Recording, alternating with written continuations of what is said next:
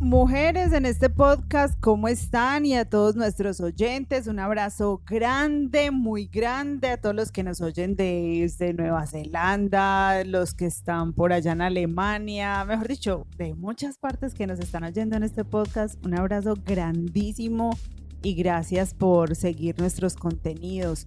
Hoy los saluda Eliana Madrid. Sandra David y Erlaine Zapata. Estamos en este podcast que se llama Este cuento que llamamos Vida y felices de compartir un nuevo episodio con ustedes.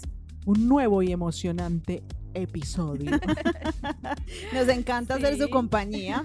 En el momento en el que nos oigan, nos encanta eh, llenar esos días recuerdo que hubo alguien que me dijo que le encantaba sentarse a comer en nuestra compañía, entonces para esa personita también un, beso grandote, entonces nos encanta mucho que podamos compartir en este ratico de estos temas tan maravillosos que, hacen parte de nuestra vida, de este cuento que llamamos vida, ¿cierto? Entonces para hoy tenemos este tema mm, que les queremos compartir y, y, vamos a hablar sobre poner límites, sobre el tema de, aprender a decir no, De aprender a decir, hasta aquí, bueno, hasta allá estás tú y hasta aquí voy yo.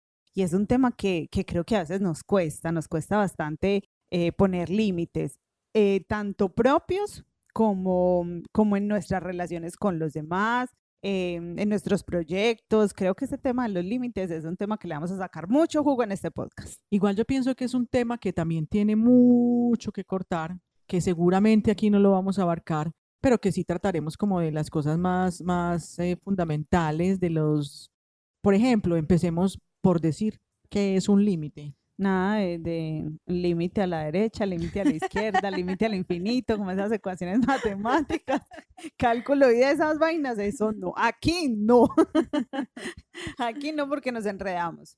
Pero un límite es como em, ese, como esa línea Sí, esa línea, esa línea que ponemos entre, entre dos cosas, ¿sí? Para decir aquí empieza esto, aquí termina esto, aquí empiezo yo, aquí termino yo. Es como esa línea imaginaria, ¿cierto? Los límites con las fronteras de nuestros países, que algunas se mueven por el agua, pero ahí están, ¿cierto? Entonces, es eso, es, es esas líneas imaginarias, esas reglas, esas normas, esas, esos pactos, esos tratos que ponemos para que las cosas tengan una forma, las cosas, las relaciones tengan, se muevan hacia unos laditos, ¿cierto? Y nosotros mismos también empecemos a orientar nuestra vida o, o nos demos cuenta quiénes realmente somos, cuáles son nuestros límites, hasta dónde puedo llegar yo con X o Y persona o con X o Y situación o supongamos que yo le tenga miedo a las alturas, bueno, mi límite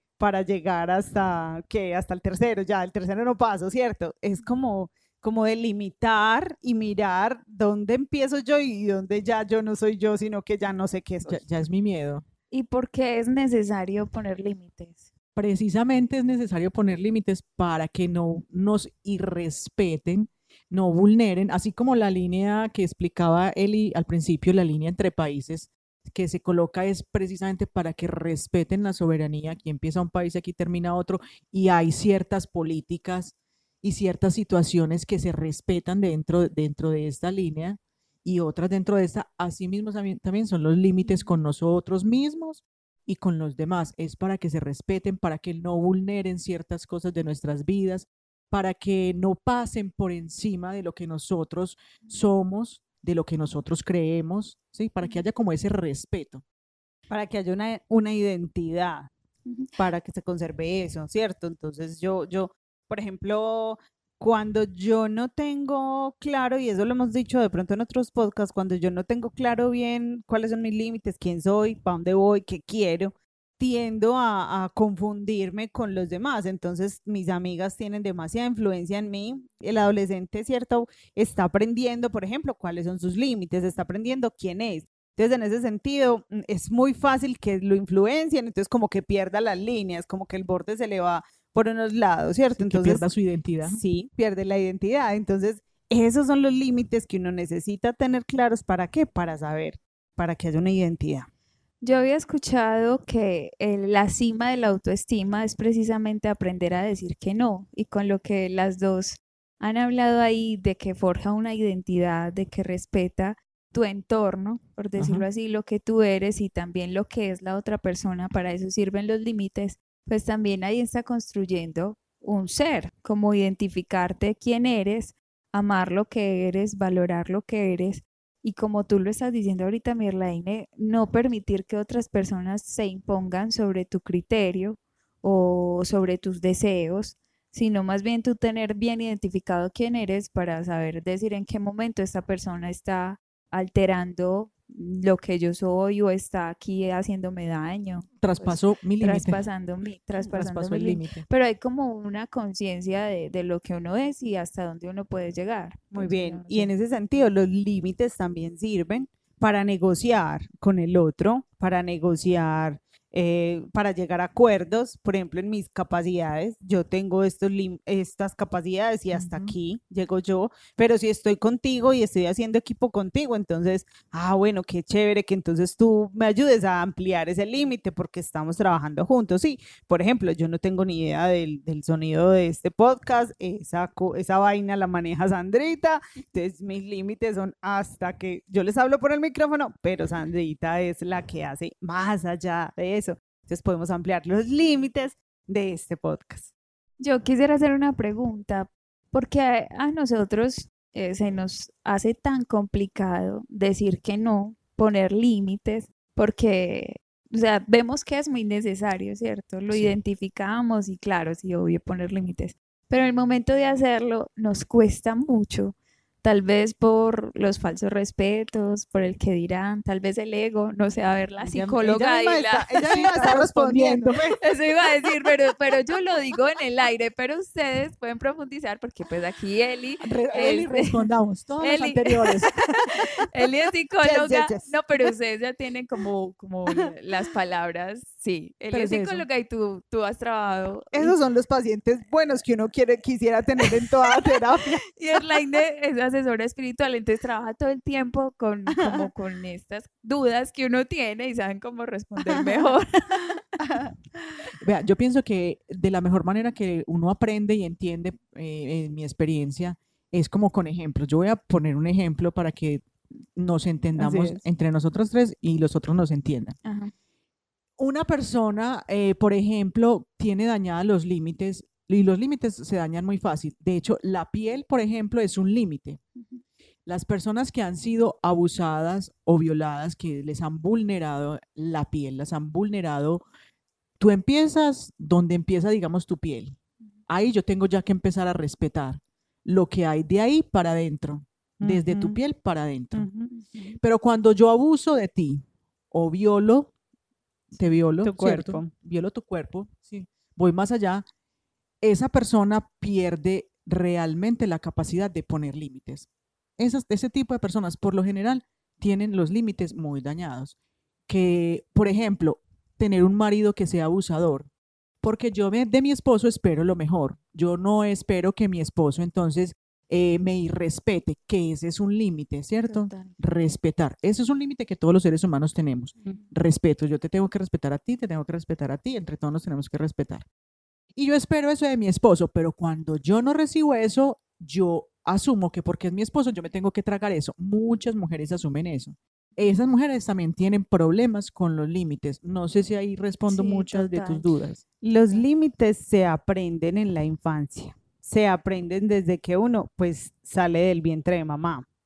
¿Por qué? Porque tal vez en otras oportunidades también les he dicho, cuando el bebé sale de la barriguita de mamá, él tampoco sabe cuáles son sus límites y él, él, él no sabe, él no tiene conciencia de que ya, de que ya está en otro lado del mundo, él todavía cree que mamá y él están, son uno. son uno, ¿cierto? Son uno. Entonces, poco a poco, ese bebé va a ir aprendiendo que él es diferente, que él tiene otros límites, ¿sí?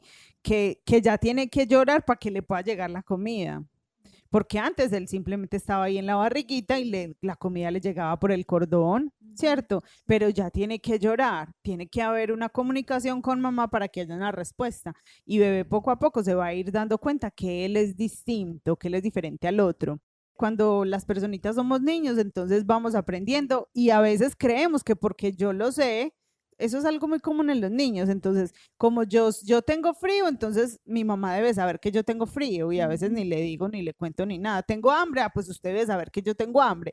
Y con eso nos quedamos mucho, ¿cierto? Vamos creciendo y creemos que todos los demás sienten lo que yo siento, creen lo que yo creo y si yo lo sé, lo saben. Y si yo no lo sé, también igual el otro lo tiene que saber, ¿sí o qué? Entonces, los límites los aprendemos cuando estamos pequeños, cuando tenemos er, en la etapa del juego. En la etapa del juego aprendemos límites. Yo aprendo que, lo, que tengo que tener cuidado con el otro porque lo puedo dañar, que yo me puedo agarrar la mano durito, pero si cojo a la amiguita duro, pues ella no siente lo mismo que yo. Entonces los límites también se aprenden cuando somos chiquitos, cuando eh, nos van educando en la moral, ¿cierto? Cuando tenemos esta educación nuestra educación religiosa, nuestra educación católica. También a nosotros ahí nos van enseñando cuidado, ¿cierto? Cuidado con el otro, cuidado contigo, cuidado, ¿cierto? Y se aprenden, y, se aprenden como en el diario de vivir. Sí. Se aprenden como en el diario de vivir. Yo recuerdo cuando yo estaba chiquita, tenía un con bendito compañero en el kinder que me, todos los días, no, no, no, no, no, Yo sí tenía uno que me cascaba. Yo sí tuve uno que me mantenía soleada. A mí me quebraban los lápices. Me quebraban los lápices. Entonces mi mamá, yo llegaba y le decía a mi mamá, mami, fulanito de tal me quebró el lápiz. A la tercera vez mi mamá me dijo, bueno, usted se va a sentar con fulanito de tal y le va a decir, de ahora en adelante, que cada que le quiebre el lápiz, que usted va a ir donde la mamá a pedirle otro lápiz. Hasta ahí el muchachito me quebró los lápices. Muy inteligente. Muy inteligente. Los límites, así es como le enseñamos a nuestros niños. Con ejemplos. Así. Entonces, los límites los empezamos, nosotros les enseñamos a nuestros chicos y nosotros hemos aprendido los límites, ¿cierto? Con nuestras familias. Algo más que puede responder la pregunta que haces, Andrita, es por qué no somos capaces de poner límites y es porque a veces nosotros nos movemos con un deseo de aprobación muy grande. El deseo de aprobación también marca mucho eso. Porque entonces yo no te pongo el límite a ti porque no quiero desagradarte, porque no quiero que me dejes de querer, porque no quiero que me saques de tu directorio de amigos, que me borres del WhatsApp o que me saques del grupo. entonces empiezo, sí, como decimos aquí, que, que, me saques del llavero, ¿cierto? Es como, como yo quiero agradarle al otro, decirle que no al otro es una forma de en que yo puedo poner en riesgo esa relación tal vez, ¿cierto? O así lo veo yo, ¿cierto? Así yo veo que puedo poner en riesgo esa relación. Entonces, a todo lo que tú me digas, sí, sí, sí, sí, sí, sí, sí, sí, sí, sí, aunque vaya en contra de lo que yo deseo, aunque vaya en contra de lo que quiero, ¿cierto? Entonces, a veces es por eso, porque me relaciono desde esa herida, desde esa necesidad de aprobación. Como no quiero que me abandonen, entonces le digo que sí, como ya he sufrido tanto cuando me han rechazado, entonces sigo diciendo que sí y a nada le digo que no. Inclusive cuando, con ese ejemplo que está poniendo Eli, cuando la persona es así que por entonces no perder a la otra persona, empieza a dejar que pasen y que pasen cosas, la otra persona tampoco se está dando cuenta que está vulnerando los límites de la otra persona necesariamente. porque no necesariamente tiene, sí, porque no necesariamente tiene que ser con algo grave, puede ser con algo tan sencillo como eh, tal vez aconsejarla, darle ciertos consejos de vida. Y a veces uno llega a, a, entrar tanto en la vida del otro, pero porque el otro no le ha dicho, no, mira, en esta parte de mi vida no te metas. Y uno tal vez pensando que está haciendo bien, pero resulta que de alguna manera estoy vulnerando y esa, a veces no nos damos cuenta que estamos vulnerando al otro. Y que en vez de un consejo termina siendo como una manipulación, no. Pues hay veces cuando hay de todo. Hay personas, como lo decía Eli, si tienen la certeza de que están atravesando un límite, entonces ahí se vería como manipulación, no. Pero hay otros que no lo saben como tú lo estás diciendo ahí. Sí. Que pronto ya, ya tienen tan analizada la persona que que saben cómo manejarla, qué tipo de palabras usar para ganar algo. Con todo lo que llevamos hasta ahora, el asumir que es necesario poner los límites es real. O sea, es necesario tener límites desde la niñez. Eso se nos enseña, ¿cierto? Eh, hay algo que tenemos nosotros y que lo hemos dicho en todos los eh, podcasts y es esa necesidad de conocerse, porque como lo decíamos, la cima de la autoestima es aprender a decir que no y es poner límites. Y es uno reconocer grandeza en uno y el otro también lo tiene, pero también cierta debilidad, ¿cierto? Que ahí es donde nos podemos herir. Como tú lo dices mucho, somos heridas, en, relación. Y mm, Me gustaría que entráramos como a esas consecuencias que trae el no poner límites. Pues Eh, ahorita Sandrita decías una consecuencia que es como un poco delicada y es precisamente con nuestra propia estima. Ajá. Terminamos perdiendo nues- nuestra autoestima por no saber poner límites. dejando de lado nuestro ser, todo lo que nosotros somos y podemos ser y lograr, y ya que la otra persona empiece a vivir nuestra vida o nosotros sometidos a las ideas de otro, al querer de otro. También, claro. o- y nosotros también terminamos viviendo también la vida de los demás, Sí. Sí. tomando decisiones por los demás. Eh, el tema de la autoestima es lo que más se afecta cuando no somos capaces de poner límites, porque sucede algo bien interesante y es que mm, perdemos nuestra credibilidad. En nosotros mismos ya no creemos. Entonces, cuando yo voy a querer hacer algo, y ese es un asunto que pasa mucho mm, en las asesorías psicoespirituales, pues que yo hago, eh, las personas dicen, pero es que yo, ¿por qué no soy capaz? ¿Cierto? Pero ¿por qué no soy capaz? Pues claro, porque tantas veces se ha defraudado a sí misma o se ha defraudado tanto a sí mismo que ya no confía y no cree. Entonces, puede, puede a sí mismo no hacer eso que se propone, no cumplir eso que dijo que quería hacer, pues porque igual nunca lo hace, nunca lo ha hecho, entonces tampoco cree en que, en que lo pueda lograr, ¿cierto? En su interior cree que realmente no puede hacerlo. Y ahí es donde llega el Espíritu Santo y nos dice que es cierto, que es con la fuerza, que donde ya nosotros la fuerza no nos da, pues es el Espíritu Santo el que nos va, el que nos va a apoyar y nos va a infundir esa fuerza. Mm, uno de los temas es el, el tema de, de la, de que se ve afectada la, la autoestima. Otro muy importante es el tema de las relaciones con los demás, ¿cierto? Mm, se vuelven muy conflictivas, ¿cierto? Porque entonces, como yo no tengo claro tampoco los límites del otro, yo me vuelvo intrusivo en la vida del otro y cuando el otro no hace lo que yo quiero, lo que yo digo, lo que yo espero, pues entonces también me enojo, creo que no me están teniendo en cuenta. Entonces es un tema también de que se afectan mucho las relaciones con los demás. O cuando el otro al contrario es el que está invadiendo mis límites, entonces ya yo me voy a, verdaderamente me voy es como a frustrar, me voy a apocar, esa es la palabra, me apoco, me hago más poquita cada vez eh, y dejo de vivir a plenitud la vida que precisamente se me ha sido otorgada, la vida que me ha dado Dios para hacer eh, una, una vida en abundancia, pues para tener vida en abundancia y ser una plena plena persona, un ser humano eh, en proyección, en construcción, en crecimiento, en trascendencia, ¿cierto? Entonces, cuando no pongo los límites y dejo que otros invadan ese espacio, también me desdibujo. Me desdibujo que, que va en relación a lo que tú decías ahora. Entonces, los otros empiezan a vivir por mí y ya yo me anulo por completo. Con lo que dices, estaba pensando que también puede causar eh, como cierta enfermedad espiritual y también eh, que se hace somática, ¿no? Pues Sí, por decirlo así, porque cuando tú estás frustrado con eso que decías Eli, eh, y tú no has sido capaz de poner límites en tu vida y obvio de expresarle al otro cómo te sientes, todo eso se va cargando en tu interior.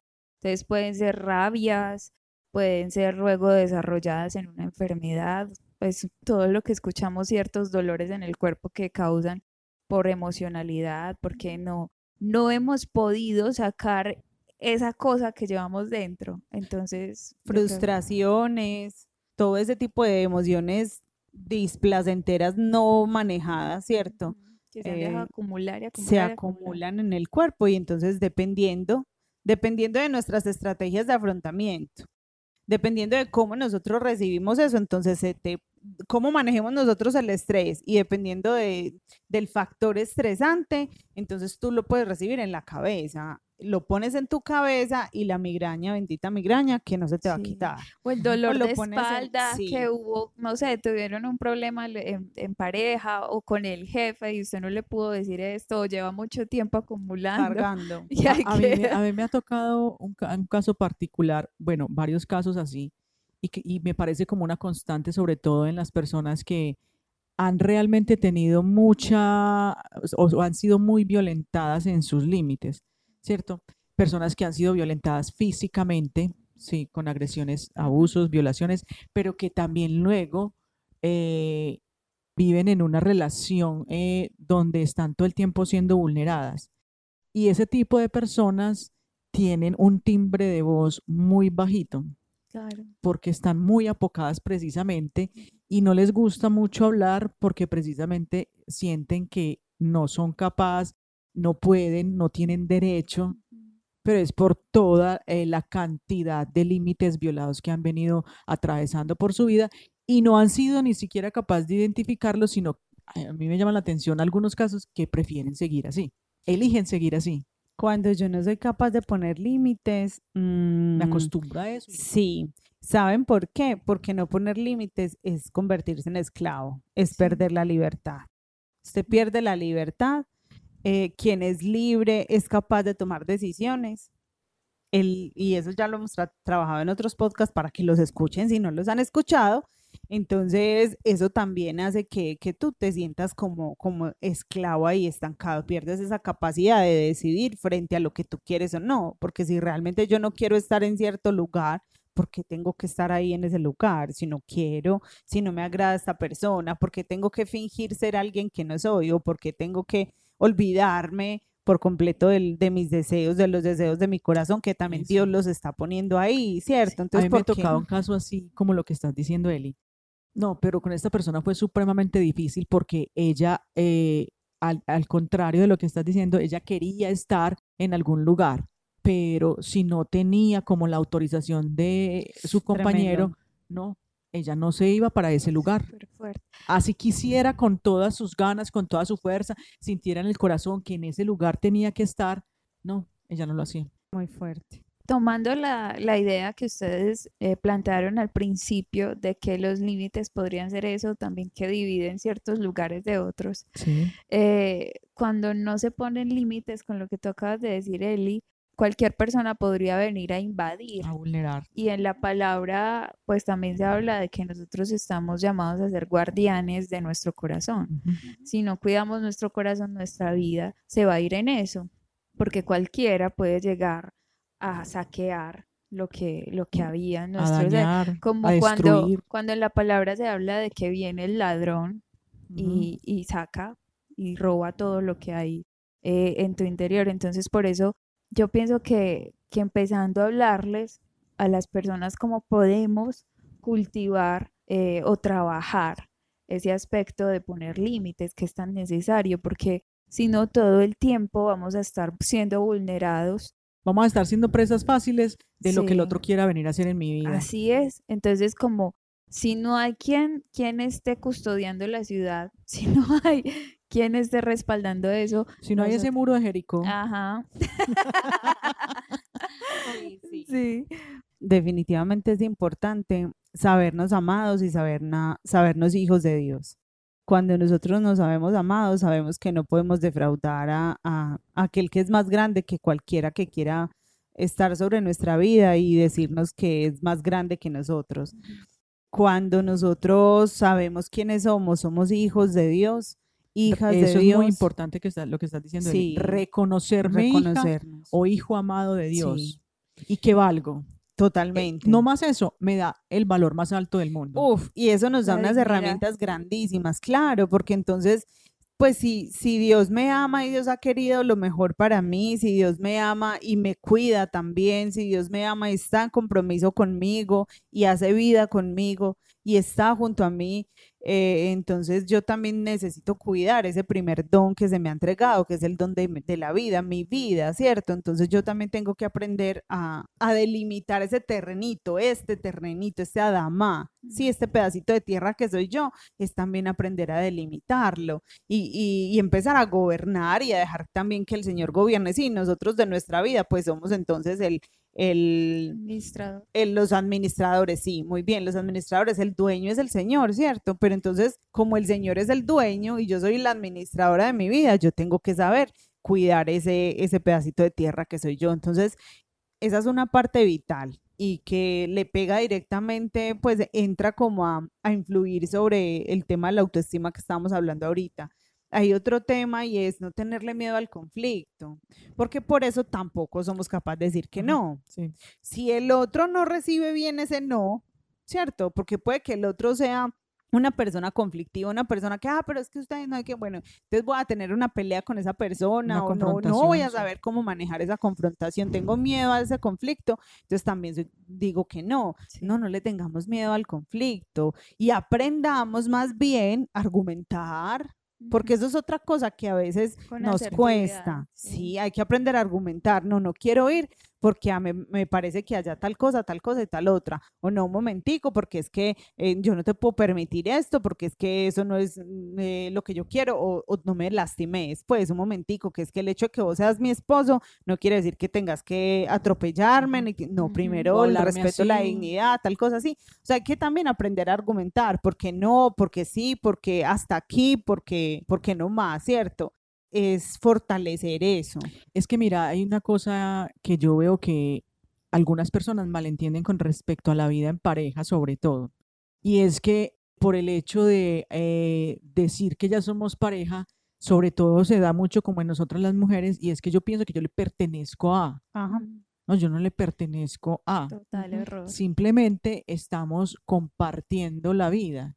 Y yo creo que un punto clave para también eh, aprender a, tener esos límites es precisamente sentarnos a pensar como seres humanos qué es lo que no me gusta que me hagan, cómo no me gusta que me traten. Mm, Desde ahí yo empiezo a mirar cuáles son mis límites. A que, por ejemplo, voy a poner mi ejemplo, a mí no me gusta que me griten porque a mí en la vida mi papá y mi mamá nunca me gritaron. A mí no me gusta que me acosen. Total. Ay, me aterra. Sí, cada uno tiene sus cosas. Entonces, para mí es un irrespeto si alguien me sube la voz. Eso no me gusta. Ajá. y eso hay que hablar. Sí, yo inmediatamente le digo a la persona, me estás irrespetando. o bueno, o bueno venga, bájele que te estás alterando, ¿qué pasa? ¿Por qué estás como levantando la voz? Cálmate que estamos cerquita, yo no soy sordita, yo te puedo escuchar bien. Yo a, veces, les digo, entiendo perfectamente el español si me habla suave. Totalmente, esa, esa, pero también es aprender em, a comunicar eso.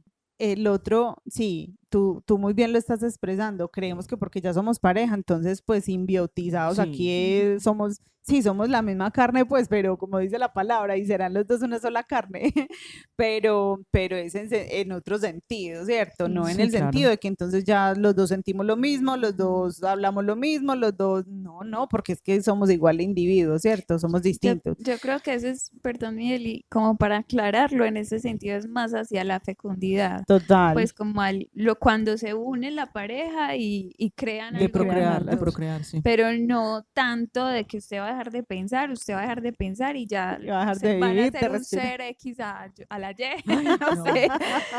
No, eso, porque simplemente así como nos ama Dios en libertad, así debe, está llamado a amarse el ser humano. ¿Cómo hacemos para aprender a poner límites y a decir que no? Es aprendiendo a manejar nuestras emociones. Tenemos que aprender a, a manejar eso, esa frustración o tal vez esa culpa que sentimos por tenerle que decir al otro, porque esa es otra. si yo le tengo que, decir al otro, lo que decía Eli desde el principio, un falso respeto humano que se maneja ahí. Es que no hay nada de malo en que yo le diga al otro, me estoy sintiendo vulnerada, no me gusta cómo me estás hablando, o no me gusta que me trates así, o cuando me hablas así, o cuando dices esto, me pasa tal cosa.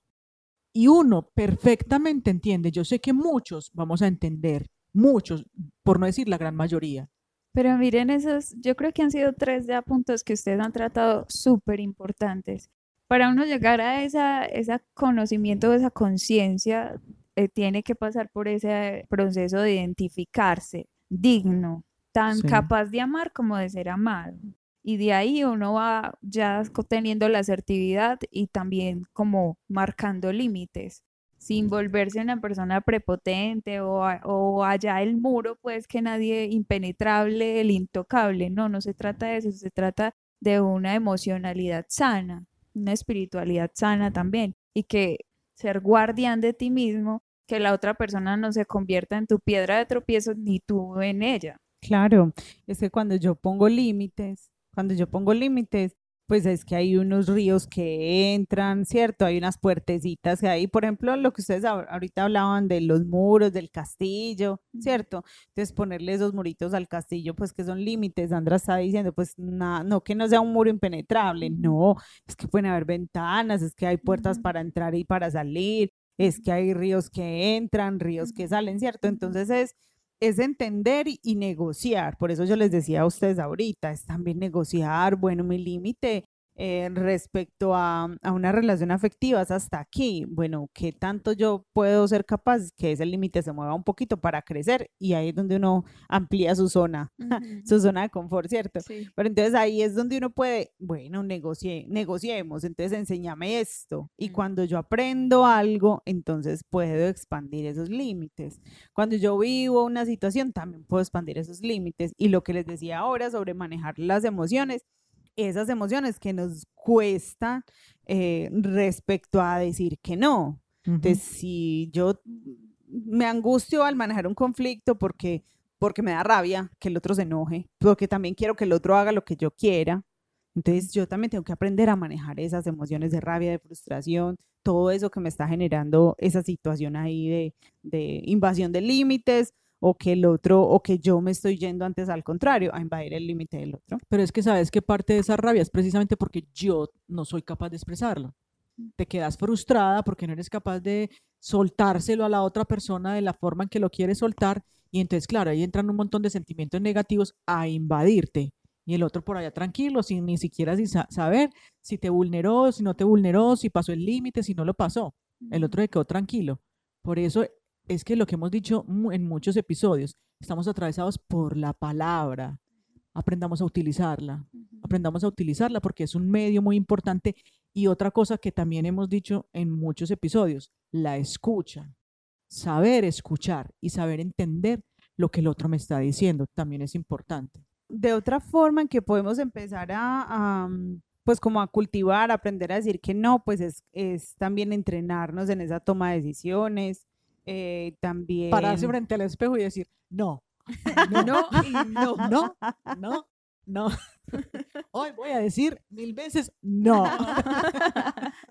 y no sentirse culpables por reclamar sus derechos. Es que eso es otra cosa que a mí me ha pasado en las asesorías espirituales y en los acompañamientos psicológicos, es que las personas se sienten como culpables por reclamar sus derechos, como si no se sintieran dignas de, eso, precisamente. De, esos derechos. Claro, los derechos emocionales. Yo también tengo derecho a decir no, yo también tengo derecho a, estar donde quiero estar, yo también tengo derecho a sentirme triste y enojado, ¿cierto? Hay, hay, una cosa que a me parece tan tesa con lo que estás diciendo y es como un ejemplo de lo que tú estás diciendo, Eli, a mí me ha tocado algunos casos de, precisamente con los matrimonios o con los compañeros, ¿cierto?